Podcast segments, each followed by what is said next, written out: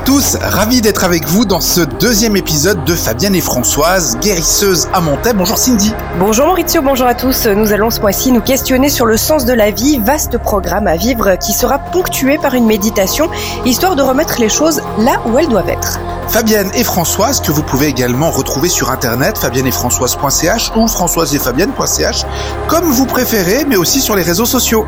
N'hésitez pas à vous abonner à ce podcast pour ne pas rater les prochains épisodes. Fabienne et Françoise, bonjour. Bonjour. Bonjour. Nous allons parler aujourd'hui du sens de la vie. Alors, une émission qui pourrait clairement durer environ 14 ans. on va on peut rester avec vous 14 ans, c'est pas un problème. on va essayer quand même de se cadrer un petit peu en commençant vraiment par le tout début. Donc, selon vous, euh, on est tous des êtres spirituels qui s'incarnent dans la matière, donc dans nos corps. Alors, selon notre vision, oui, on pense que nous sommes une âme. Cette âme, c'est spirituel. Elle va s'incarner dans la matière pour, euh, pour expérimenter, pour apporter cette spiritualité dans la matière. Donc on pourrait peut-être expliquer ça en disant, ben voilà, on dira que le divin ou l'énergie ou le tout, vous pouvez l'appeler comme vous voulez, on peut l'imaginer un peu comme une flaque. Et puis si on va mettre un coup de pied dans cette flaque, il va y avoir plein de petites gouttes tout autour de la flaque. Et on pourrait imaginer que ces gouttes, ce sont les âmes. Et ces âmes-là s'incarnent, euh, préparent un petit peu comme une pièce de théâtre pour la, future vie qu'elle va vivre. Et puis, euh, mais ça reste la même énergie que la flaque, ça reste la même eau, ça reste la même vibration. Et puis, si on va rassembler ces gouttes qui reviennent à la flaque, c'est toujours la même vibration. Mhm. Donc, on vient tous du même endroit finalement, et après, on est juste incarné dans différentes personnes, mais en étant toutes les mêmes finalement. Enfin, toutes de la même racine. On est toutes la même flaque. On part de la même source, quoi, c'est ça en fait. C'est ça. Ok. C'est vraiment la même base, on vient du même endroit, on est ce tout, mais on est un fragment de ce tout. Et ensuite, lorsque l'on est incarné, donc, il y, a des choses qu'on choisit, nous, à la base, vous pensez, quand on arrive, par exemple, bah, choisir la famille dans laquelle on va arriver pour apprendre certaines choses bien précises? Alors ça se choisit avant d'arriver. Euh, l'âme, c'est comme si avant de s'incarner, le groupe d'âmes, notre famille d'âmes, on va comme écrire une grande, cette grande pièce de théâtre dont parlait Françoise, mhm. et on va définir des rôles. Alors, on vient tous avec une, une, minimum blessure fondamentale, ça peut être le rejet, l'abandon, peu importe. Et puis, on va choisir des parents, euh, des conjoints, des patrons, des voisins, des amis qui vont parfaitement jouer leur rôle pour qu'on puisse venir transcender cette blessure-là. Donc on écrit cette grande pièce de théâtre selon les rôles et les blessures que chacun va venir transcender. On s'incarne, bien sûr on oublie le, but de la pièce de théâtre, autrement il y aurait peu d'intérêt de la jouer. Et puis la grande pièce de théâtre commence et chacun joue parfaitement son rôle. Euh, c'est une opportunité de, de venir apprendre et transcender cette blessure. Mais comment est-ce qu'on l'a, cette blessure? D'où elle vient? Puisqu'on était juste une flaque C'est un cumul d'incarnations en fait. Euh, on n'est pas la personne qu'on est maintenant.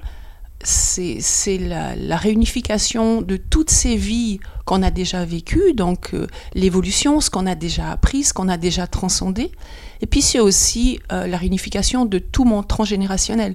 Donc ça veut dire que, comme dit Fabienne, on choisit notre lignée transgénérationnelle par rapport à ce qu'on vient apprendre. Ça mhm. C'est pas, ça se limite pas à une vie. Nous, on a, on a l'habitude de regarder ça, ma vie maintenant, et ça a une énorme importance.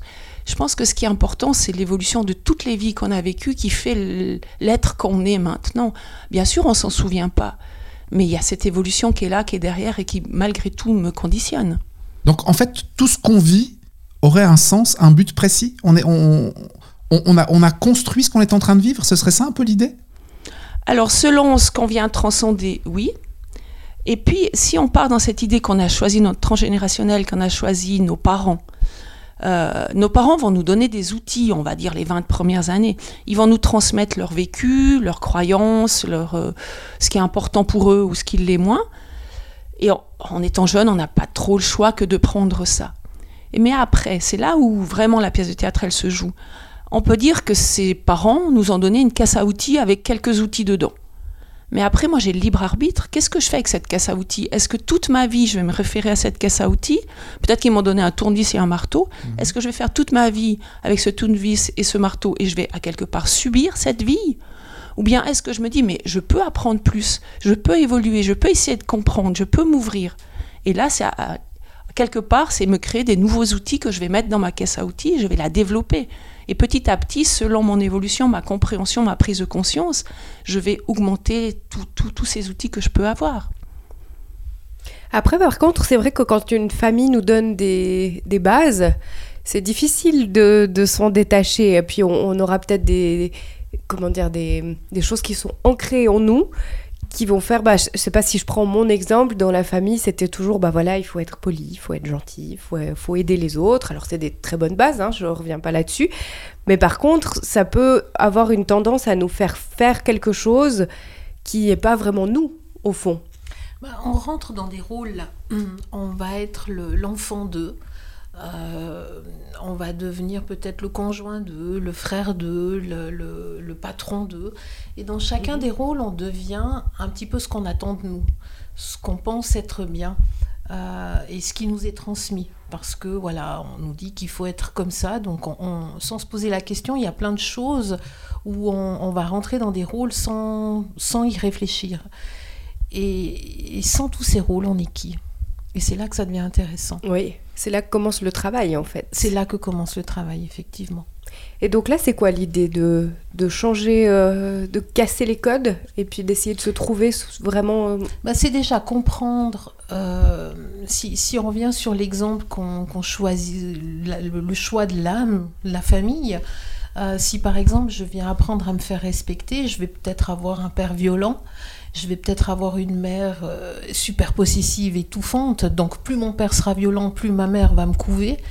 Et puis, euh, et puis du coup, je vais plutôt aimer entre guillemets ma mère que mon père qui est violent.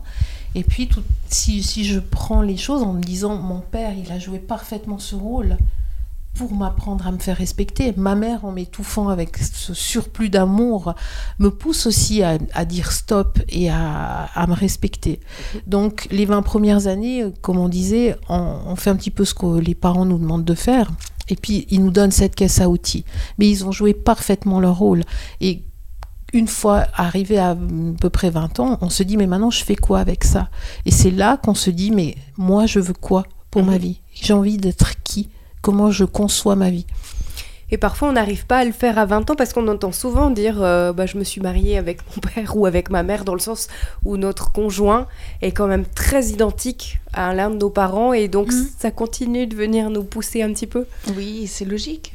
Parce que vu qu'on a préparé cette pièce de théâtre selon ce qu'on vient apprendre, en mettant qu'on a choisi ce père violent pour, euh, pour nous faire réagir, pour nous faire euh, nous apprendre à nous respecter, mais les 20 premières années, on n'a pas la force, on peut pas, c'est normal. Mhm. Donc il nous faut une piqûre de rappel. Donc on va choisir le conjoint idéal qui va nous faire cette piqûre de rappel. C'est pas pour rien qu'on se retrouve justement avec cette image le même que mon père. Oui.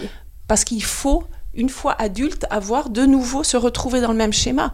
Et puis si là on réagit puis on apprend à se faire respecter, eh bien on n'aura pas besoin qu'on rencontre encore un suivant qui est dans le même état d'esprit. Mhm. Autrement, ce qui va se passer, c'est qu'on a prévu peut-être le patron qui va euh, être violent et qui va nous rabaisser, ou peut-être le voisin, ou peut-être le deuxième mari, jusqu'à ce qu'on réagisse. C'est toute la vie, on a ces opportunités d'évolution, mais on a préparé toutes les options possibles pour si des fois on n'apprend pas à, faire, pardon, à se faire respecter, eh bien on va rencontrer les êtres idéaux pour nous pousser.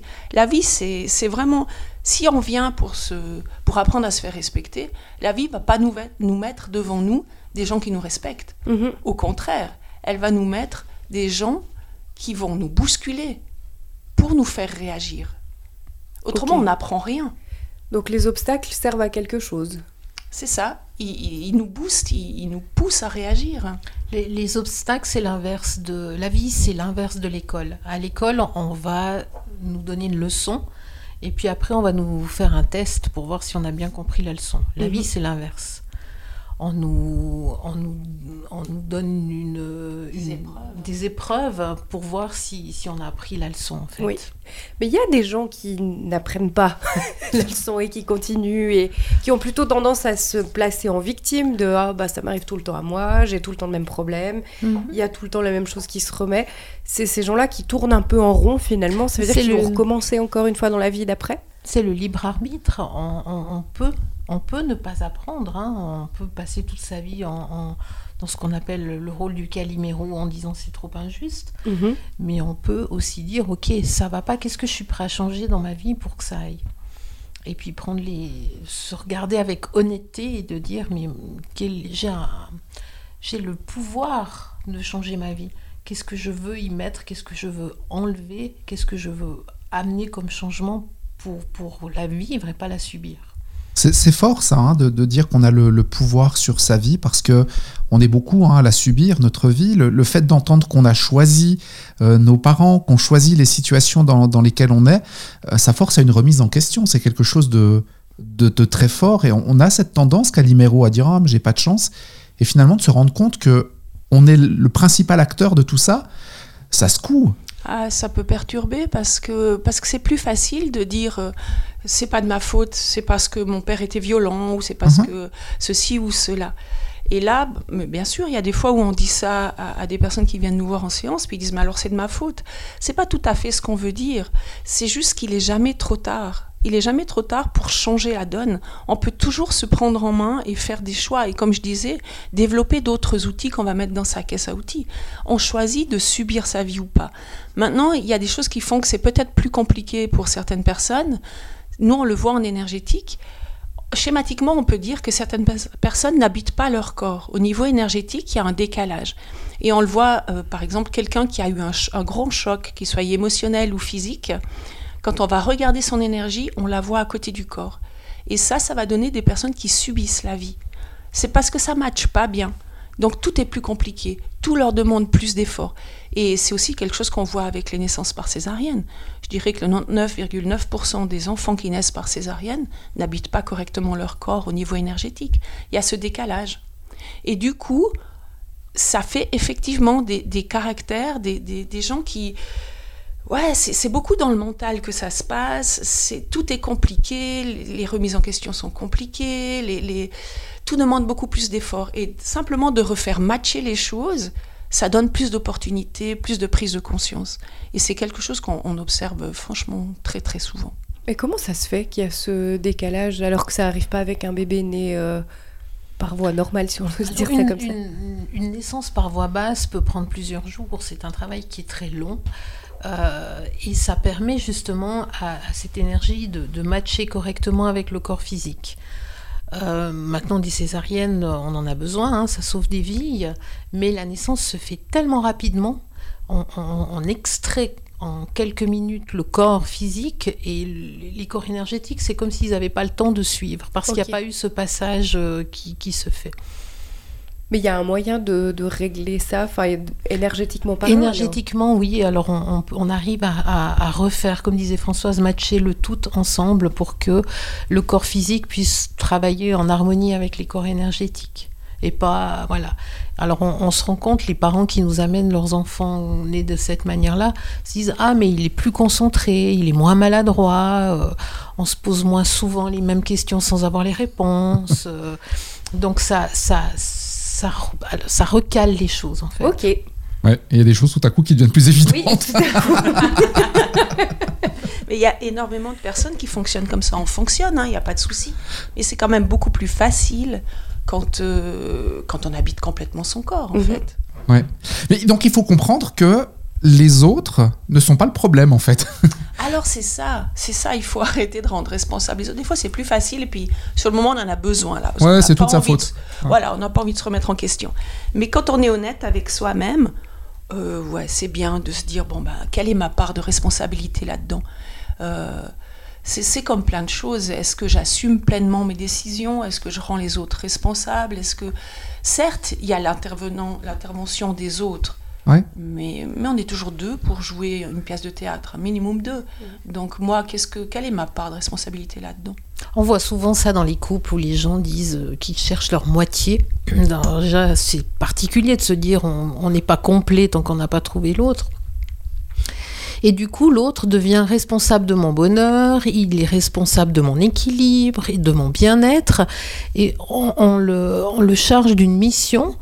Alors que je devrais être complète, je dois être responsable de mon bonheur, de mon bien-être, et l'autre doit être un plus. Et il est responsable lui-même de son propre bonheur. Et quand l'autre devient un plus, on, évite ce truc des vases communicants, euh, ces luttes de pouvoir qui, qui, mènent à pas grand-chose. On, on, est juste bien seul et l'autre devient un plus. Il est responsable de rien.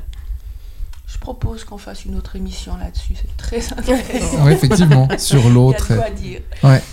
Mais du coup, c'est vrai que ça peut faire peur un petit peu, cette vie qui tout à coup euh, nous appartient à 100% et qu'on doit euh, gérer nous. Ça, ça, peut être effrayant. Mais bien sûr, on, le voit beaucoup en séance. Hein, euh, qu'est-ce que quand on parle avec la personne qui, qui vient avec ses propres problématiques et qu'on lui explique sa responsabilité, c'est vertigineux parce qu'elle se dit ok, donc je dois tout revoir, je, je dois m'investir, je dois faire des choix c'est plus facile pour certaines personnes de se reporter sur, euh, sur un responsable, sur quelqu'un qui fait des choix pour moi, sur... Euh, euh, non, à un moment donné, tu peux prendre ton indépendance et faire tes choix et mhm. assumer.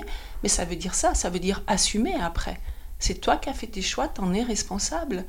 Mais, mais c'est toute une vision de la vie finalement ces gens-là, à quelque part, ont peur de la vie. Mm-hmm. mais, mais, la vie, c'est une rivière qui coule. Si, si on, a peur de cette rivière, de ce mouvement, la vie est changement permanent et mouvement permanent. Si on a peur de ça, mais on est tout le temps sur la retenue. C'est un petit peu vivre dans le passé, je, retiens, parce que tout me fait peur. L'évolution, les changements me font peur. Mais si on, prend l'image de la rivière, j'aime bien les images, vous voyez mm. cette rivière qui coule. La vie, c'est ça. Si on est dans la vie, eh bien on coule, on, se laisse glisser sur cette eau. Si on essaye de la retenir, c'est un peu comme l'eau qui cherche son chemin sur les cailloux, sur la berge. Mhm. Là, on est ballotté, ça fait mal. Donc si on a confiance en la vie, qu'on a confiance en ce mouvement, on se laisse juste porter par l'eau. Il y a, une parabole que j'aime beaucoup, c'est le livre de... Euh, c'est le Messie récalcitrant de Richard Bach. Il y a, il y a un moment où il explique, euh, c'est une rivière, et il y a des, tout un peuple qui vit au fond de cette rivière et ils ont l'habitude de s'accrocher aux rochers, de s'accrocher aux, algues. Et, et c'est leur vie, elle est vraiment très difficile, très compliquée, mais c'est leur vie, c'est comme ça, ils l'acceptent. Et puis ils sont toujours en train de lutter parce que tout est compliqué. Et puis là, au bout d'un moment, il y en a un qui dit, mais moi j'en ai marre de me battre comme ça. Allez, je lâche prise. Puis tous les autres lui disent, mais t'es fou, tu t'accroches, notre vie c'est ça, il faut t'accrocher, il faut t'accrocher. Puis il dit non, là j'en ai marre, moi je lâche. Et du coup, il lâche le, fond de la rivière, il se fait emporter par ce courant. Bien sûr qu'il se fait balloter, bien sûr que c'est compliqué. Il y a toute cette remise en question. Pourquoi j'ai fait ça J'aurais peut-être dû continuer à m'accrocher comme les autres. Enfin bref. Et pour finir, au bout d'un moment, eh bien, il atteint la surface de la rivière et il flotte tranquillement. Il se fait juste porter par cette rivière. Et puis le peuple, qui est toujours au fond de la rivière, le regarde, puis ils se disent Mais c'est pas possible. C'est forcément un Messie parce que pour lui, ça coule. Mais non, c'est pas un messie, c'est la vie. La, vie est là pour, elle nous soulève dans cette rivière. C'est juste accepter de lâcher prise. C'est ce voyage-là qui est intéressant. C'est ce chemin de lâcher prise qui est intéressant. La vie, c'est un voyage. Mais si on a peur de ce voyage, qu'on essaie de le retenir, on va être dans la souffrance. Oui, parce qu'on ne on laisse pas faire les choses comme elles devraient se faire en fait c'est de la résistance tout le temps. Mhm. C'est épuisant la résistance. À partir du moment où vous laissez flotter sur la rivière, c'est un état de liberté. Par contre, pour, euh, bah, comme tout changement, hein, pour passer du fond de la rivière au, au, rivage, pour pouvoir flotter tranquillement, ça demande de, du temps, ça demande des changements. Les changements dans la vie, quels qu'ils soient, ne sont pas faciles. Par où on commence alors pour euh, arriver à se lâcher prise? Je pense pas que ce soit même vraiment une question de temps, c'est une question de prise de conscience. Dès qu'on mhm. prend conscience de la capacité qu'on a sur sa propre vie, des, des, choses sur lesquelles on peut avoir une incidence, sur lesquelles on peut lâcher, euh, les souvenirs qu'on a envie d'y mettre, parce que mm, on se construit avec beaucoup de souvenirs et on se réfère à ces souvenirs. Mhm. Mais, mais on, on, prend une fratrie de deux enfants, euh, on n'a pas tous les mêmes souvenirs, alors qu'on a eu plus ou moins la même vie les 20 premières années. Et on, choisit vraiment ce qu'on veut mettre dans notre vie. Donc il faut prendre, avoir cette prise de conscience-là, et, là, les changements peuvent commencer à opérer. C'est important donc de vraiment de prendre conscience. La prise de conscience est quelque chose de fondamental, vraiment, hein. c'est ça. Chacun, ma vie, c'est ma responsabilité, c'est celle de personne d'autre. Ouais, et on peut pas impliquer les autres dans nos changements on doit commencer par changer soi-même. Soi-même. Il faut savoir ce qu'on est prêt à changer. Qu'est-ce qu'on est prêt à lâcher? Toutes ces choses qui me rassurent parce que je les connais par cœur. Mhm. C'est ça déjà. Qu'est-ce que je suis prêt à lâcher là-dessus? Qu'est-ce que je suis prêt à changer? Et une fois donc que cette remise en question a été faite, qu'on est OK, qu'on sait ce qu'on a envie de changer, comment est-ce qu'on fait pour mettre les choses en action? Ben déjà, comme, comme vous dites, il faut avoir cette prise de conscience, il faut voir ce qu'on veut changer, puis après, il faut être justement dans cette action-là. Euh, la première chose, je pense, et très souvent ça, ça revient, c'est se pardonner. Se pardonner déjà à soi-même. Parce que quand on prend conscience de ça, comme je disais, c'est vertigineux. Puis du coup, on se dit, mais toutes ces années où j'ai joué ce rôle, peut-être du Calimero, où j'avais pas conscience. Donc c'est juste se pardonner. Si ça s'est pas fait avant, c'est parce que c'était pas mûr, c'était pas le moment. Mais maintenant, c'est le moment. Ok, je suis content, c'est le moment. Tant pis, c'est pas avant, mais ça pouvait pas être avant. C'est jamais trop tard. On peut évoluer à, à- qu'importe l'âge. Si c'est si c'est à 80 ans, c'est parce que c'est le moment à 80 ans. Donc juste ça. Et puis une autre chose, c'est pardonner à tous ceux qu'on a rendus responsables. Vous savez, euh, c'est la faute à mes parents, c'est la faute à mon mari, c'est ceci, mon patron. Pardonner à ces gens-là parce qu'on les a rendus responsables. Mais ces gens-là nous ont bousculés. Qu'est-ce que nous, on en a fait? Donc à un moment donné, ce pardon, il est vraiment très important. Si on revient à la base, en plus, c'est nous qui les avons choisis, donc euh, Oui, et ils ont parfaitement joué leur rôle. voilà. Donc le, le, le, le- le père violent, alors ça n'excuse rien, ça, ça, ne- ça n'excuse rien dans la difficulté qui a été vécue, Mhm. ça, permet de l'expliquer. Ce, ce père violent, quelque part, son âme, euh, ben, je trouve plutôt honorable de choisir cette vie où on va être un père violent, c'est pas très glorieux, pour permettre à plein de gens d'apprendre des choses. Mhm. Ça permet un petit peu de voir les choses sous un autre angle, mais ça n'enlève en rien Oui. à la difficulté qui est vécue. On est bien Et aux d'accord. souffrances qui ont quand même. On est euh, d'accord. Oui, oui, bien Et sûr. puis cette, cette âme qui a joué ce rôle du père violent, il, il avait aussi lui des choses à apprendre. Il avait son propre chemin. C'est pas simplement un sacrifice. Je viens puis je vais jouer ce rôle-là euh, parce que tu en as besoin. Lui, il a aussi des choses à apprendre en jouant ce rôle-là. Lui aussi, quand il rentre dans cette pièce de théâtre, il oublie ce qu'il est venu apprendre. Et puis après, il a le libre arbitre. Il apprend ou il apprend pas. C'est un échange de services en fait. Oui. Je vous cache pas que, que tout ce que vous dites, ça- alors moi, ça me, ça me, ça me fait cogiter, ça, ça me bouleverse à la limite. Qu'est-ce qui se passe si on change pas? Qu'est-ce qui se passe si dans la vie, on décide de subir La fois prochaine, ça va recommencer? C'est bien possible. Mais faut, ça met du temps pour notre âme d'évoluer. C'est pas une histoire de 3-4 vies. Moi, je pense que c'est une histoire de 1000 vies. On, revient plusieurs fois pour apprendre le même thème. Et puis après, ben, nous, on pense que, je sais pas, celui qui vient, euh, qui, qui joue un rôle, euh, mettons que, si on regarde, il y a un meurtre dans la rue. Mhm. Celui qui se fait tuer, celui qui tue, celui qui voit le meurtre, l'enfant de celui qui est mort, l'enfant de celui qui a tué, ils ont tous une perception qui est différente, une vision qui est différente. Donc moi je pense que l'âme, après ça c'est mon idée, l'âme dans une vie, elle va jouer un rôle, mais la vie d'après elle va jouer l'autre rôle, et puis l'autre rôle, pour avoir toutes les visions. Parce qu'autrement c'est tronqué, on n'a qu'une vision. Donc si on n'a pas joué tous les rôles, on ne peut pas avoir toutes les visions.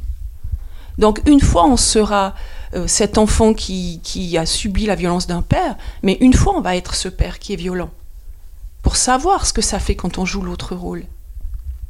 Donc c'est c'est un millier de vies, moi je pense, et bien plus. Ouais, donc il faut être conscient de, de- de- de tous les rôles. En fait, il faut avoir joué tous les rôles de la pièce de théâtre pour pouvoir enfin être le metteur en scène. C'est un peu ça? Ah, j'aime bien l'idée. Ouais, c'est joliment dit. Et alors, quels seraient les, les outils que vous avez à proposer pour pouvoir euh, essayer en tout cas d'évoluer un petit peu dans cette vie? Alors, bon, le premier, c'est déjà d'être le plus possible soi-même, hein, d'avoir cette liberté, de s'offrir cette liberté-là, d'être soi-même. Euh, on, on est conditionné par des il faut, il faut pas que. Et oui, on a le droit d'être fatigué, on a le droit de pas savoir, on a le droit d'en avoir marre, on a de vivre pleinement qui on est. Euh, cette liberté-là, elle est, elle est juste incroyable. C'est c'est un, un des premiers pas à, à faire. On dit d'ailleurs, hein, le... sois toi-même, toutes les autres places sont déjà prises. Exactement, c'est exactement ça. Je pense que le premier, la première chose, c'est c'est prendre conscience de ce qu'est la vie et avoir confiance en la vie. Vraiment, euh, la vie est changement et accepter ça. Mhm. Du moment qu'on est dans cette résistance, on est dans la souffrance. Donc aimer cette vie avec toutes les opportunités qu'elle peut nous apporter en fait. Et puis ensuite, euh, je pense qu'il faut oser prendre des risques. Si on est dans la peur, on retient tout, il se passe rien, on, on est là tout le temps dans cette résistance. La vie est changement, alors prenons des risques. Vivons, expérimentons, allons-y. Euh, on- je crois qu'on se prend beaucoup trop au sérieux. Euh, le moindre truc, on en fait des, des- des histoires pas possibles. Oh, regardons simplement ce qu'on est. hein. On est une petite fourmi sur une fourmilière. Donc, euh, si on commence à voir la vie, c'est pas juste ma vie de Françoise maintenant, c'est la vie de mon âme. Ça relativise pas mal, hein parce que ma vie, moi, réellement, c'est quoi? C'est un cumul d'une moyenne de, de 80 ans de vie, mais combien j'en ai déjà eu? Ah, du Ouais, coup, ouais. c'est vertigineux là aussi, puis on se dit euh, Ah ouais, je peux relativiser là, il faut que j'arrête de me prendre au sérieux en tant que Françoise. C'est pas ça, mon âme, elle est bien plus que ça. Il faut aussi apprendre à s'écouter. Alors s'écouter, c'est vraiment qu'est- qu'est-ce que qu'est-ce qu'on me demande là? Est-ce que j'en ai vraiment envie moi? Ou est-ce que, euh, voilà, comme on parlait des rôles avant, est-ce qu'il il serait de bon ton que je fonctionne comme ça, ou, ou parce qu'on m'a appris comme ça, ou si je fonctionne comme ça, je vais être gentille, donc ça va être bien. Et puis du coup, c'est une quête d'amour qui est inconsciente, parce que Mhm. je vais avoir de la reconnaissance. Mais moi, au fond, j'en ai vraiment envie ou pas? Et aller au bout de cette intention-là. De, de bien écouter ce que Ce ce qu'on qu'on a. a. au fond de nous et puis de se dire Quels bon, sont bah, nos besoins et nos envies Mhm. Exactement. Et c'est pas de l'égoïsme, c'est du respect de soi-même. Ouais, on en parlait hein, dans l'épisode précédent, le, le premier podcast, hein, c'était ça. Exactement. Voilà, de, de positiver la vie, aimer la vie et trouver le positif dans chaque situation. Si vous l'avez pas écouté, c'est l'occasion de le faire. De vous abonner aussi évidemment à ce podcast pour ne rater aucun des, des épisodes et puis pouvoir retrouver le, le premier justement où on parlait du positif de la vie. Ça, ça fait partie des outils dont on aurait besoin. C'est exactement, c'est ce, ce, ce, se remplir de tous les petits plaisirs de la vie. Et vivre l'instant présent. On en a parlé dans le, Ouais. le premier podcast. Mhm. C'est ça, c'est être dans l'instant présent. Si je suis toujours dans le passé, euh, je suis dans la souffrance. Si je suis toujours dans l'anticipation, euh, je suis dans le stress. Donc je vis maintenant ma vie, je prends ces opportunités maintenant. Puis il y a une chose qui est très anxiogène, euh, c'est qu'à l'heure actuelle, on n'accepte plus la mort. Donc c'est accepter que la mort fait partie de la vie. Parce qu'on reste bloqué sur, ben voilà, j'ai- un deuil, j'ai perdu quelqu'un et, et c'est pas juste, et j'ai encore besoin de cette personne. Et on reste bloqué là-dessus. Mais je crois qu'on a oublié que la mort fait partie de la vie. Mhm. Puis finalement, on imagine que cette personne qui est partie va juste aller vivre une autre aventure. C'est peut-être aussi plus facile d'accepter euh, son départ. Ben, Il n'y a pas de début, il n'y a pas de fin. hein. La- la- quand, quand on accueille un enfant dans une famille, il vient d'où cet enfant C'est une âme qui arrive, et cette âme, elle est en plein deuil aussi, parce qu'elle a quitté le groupe d'âmes, de, de sa famille d'âmes, qui n'est pas encore incarné. Donc ce petit être, cette âme, est en plein deuil. Mais nous, on est heureux de l'accueillir. Mais quand cette âme va repartir, il est accueilli de l'autre côté. Alors c'est nous qui sommes en deuil, mais lui fait aussi le deuil de ce qu'il laisse ici. Mais c'est un cycle, il n'y a pas de début, il n'y a pas de fin. C'est important de, de bien le comprendre ça. Et tout à coup, ça, Mhm. oui, bah, ça positive effectivement de se dire que quand on part, c'est pour peut-être mieux revenir aussi. hein. Exactement. On vous retrouve euh, évidemment sur votre site fabienneetfrançoise.ch ou françoiseetfabienne.ch qui fonctionne aussi.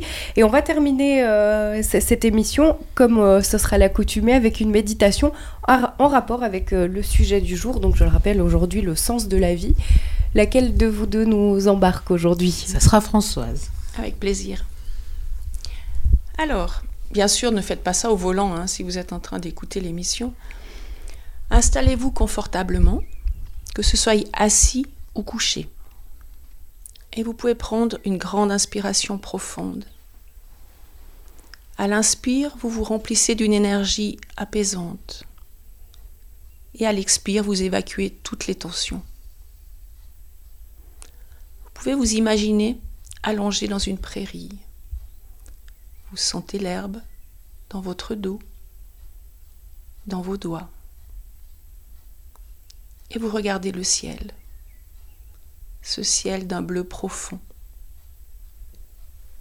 Prenez conscience de cette profondeur. faites partie de ce ciel. Il est en vous et vous flottez en lui. Vous vous sentez parfaitement apaisé. Et vous allez porter maintenant votre conscience à la hauteur de votre cœur, mais légèrement décalé sur la droite. Là, à cet endroit, il y a une étincelle. Cette étincelle, vous avez la capacité de la faire grandir par votre respiration et votre intention. À chaque inspiration, vous alimentez cette étincelle. Vous la faites grandir de plus en plus jusqu'à ce qu'elle devienne un feu, un feu composé de trois flammes. Ce feu, c'est votre cœur spirituel. On peut aussi dire que c'est le siège de votre âme. Et vous pouvez alimenter ce feu. Il devient de plus en plus grand, de plus en plus rayonnant. Et vous voyez ces trois flammes qui tournoient ensemble. C'est comme une danse. Et son rayonnement grandit de plus en plus. Il remplit toute la cage thoracique.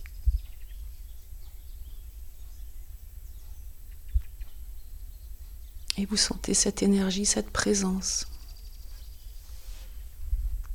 Et cette lumière s'infiltre maintenant dans votre cœur physique. Dans votre cœur physique, c'est là que sont accumulées toutes les blessures émotionnelles. Et cette énergie, cette puissance va apporter la guérison à toutes vos blessures émotionnelles. Ce que vous avez vécu dans votre vie, qui est tellement présent encore en vous. Ces blocages. Et vous voyez cette énergie s'infiltrer dans toutes les cellules de votre cœur, tous les petits espaces.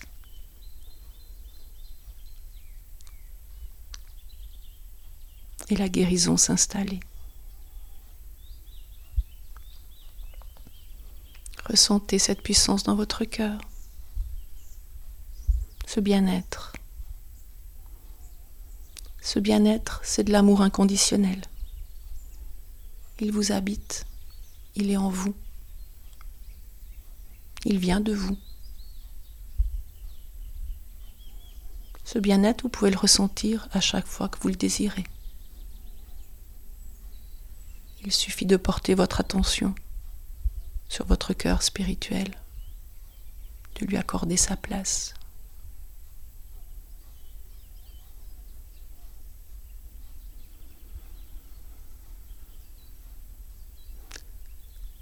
Vous pouvez revenir avec nous maintenant? Bougez vos mains, vos pieds. Bienvenue. Merci. oui, c'était très bien. Merci beaucoup Françoise pour ce moment de méditation que vous pouvez donc retrouver euh, en, podcast, en podcast séparément de, de l'intégralité de, de, la discussion. Voilà, ce qui fait que vous pouvez la refaire euh, combien de fois vous voulez, au moment où vous le désirez. Merci beaucoup pour tous ces éclairages. C'est toujours des émissions qui sont extrêmement intéressantes qui, pourrait partir dans tous les sens. Mais... On doit se canaliser. Hein. Et on aura le plaisir de vous retrouver le mois prochain. Ne manquez pas de vous abonner au podcast de Fabienne et Françoise. C'est l'occasion comme ça d'avoir la petite alerte, pouf, qui vous dit qu'il y a un nouvel épisode qui est arrivé. Plus rien d'autre à faire, on s'occupe de tout le reste. Magnifique. Merci. Merci. Belle journée. Au revoir.